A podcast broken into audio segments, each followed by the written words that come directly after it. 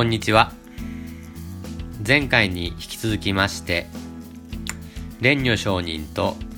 お弟子であった公共坊純正というお方のお話をさせていただきます。ある時たくさんのお弟子方と純正さんが一緒にいらっしゃいました。そして周りの方々から「純正さんご法話を一つしていただけませんか?」と。頼まれたんですが純正はいえ冷や汗の出る思いでありますのでお許しくださいというふうに断られました。で周りの方はなぜですか？純正様ほどのお方なんですからご法話していただきたいものでありますとこう頼むんですね。すると純正がいやそうおっしゃっていただくのはありがたいんですけれども今日は蓮如上人がいらっしゃいません。蓮如上人がいらっしゃらないところで私がもし間違ったことをお話ししても正してくださるお方がいらっしゃいません。もし皆様に私が間違ったことをお伝えしてしまったらどうしたものかと冷や汗の出る思いです。蓮如上人がいらっしゃいましたら私の間違いや悪かったところを指摘してくださいますでしょうから安心してお話ができるのですが皆様どうか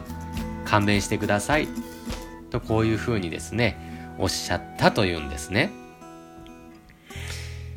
私はこれを聞いてはあと思いますね。よくですね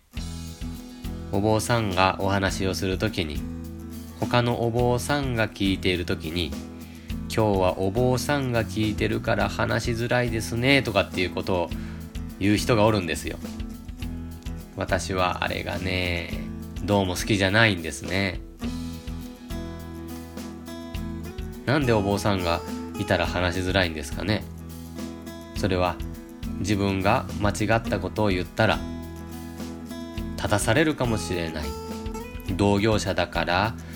何を言われるかわからないという思いがあるのでしょうか。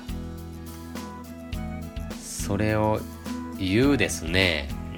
うん、必要はわざわざないですね。まあ何にせよお道行に失礼に当たるのではないかと思うわけですね。純正はお師匠様がいらっしゃらなければ話すことはできない。って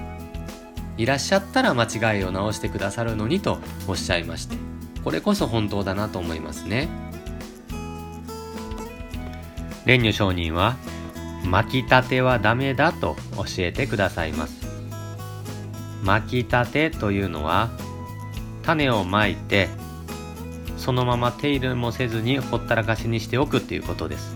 種だけまいてほったらかしにする。でお弔問もそうですよって。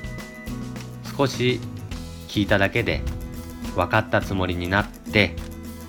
あとはもう何もしないのではなくてまあ何遍も何遍も聞かせてもらってえるところにですね味わいを深めていき喜びを深めていくものですよ。また間違いを直されるのが我々は嫌ですからついつい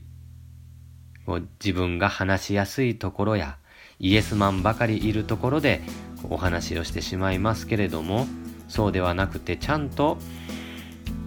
間違っていたところは間違っていると教えてもらいながらですね仏法を正しく深めさせていただくことが大切なんだと教えてくださるのが巻き立てはダメですよという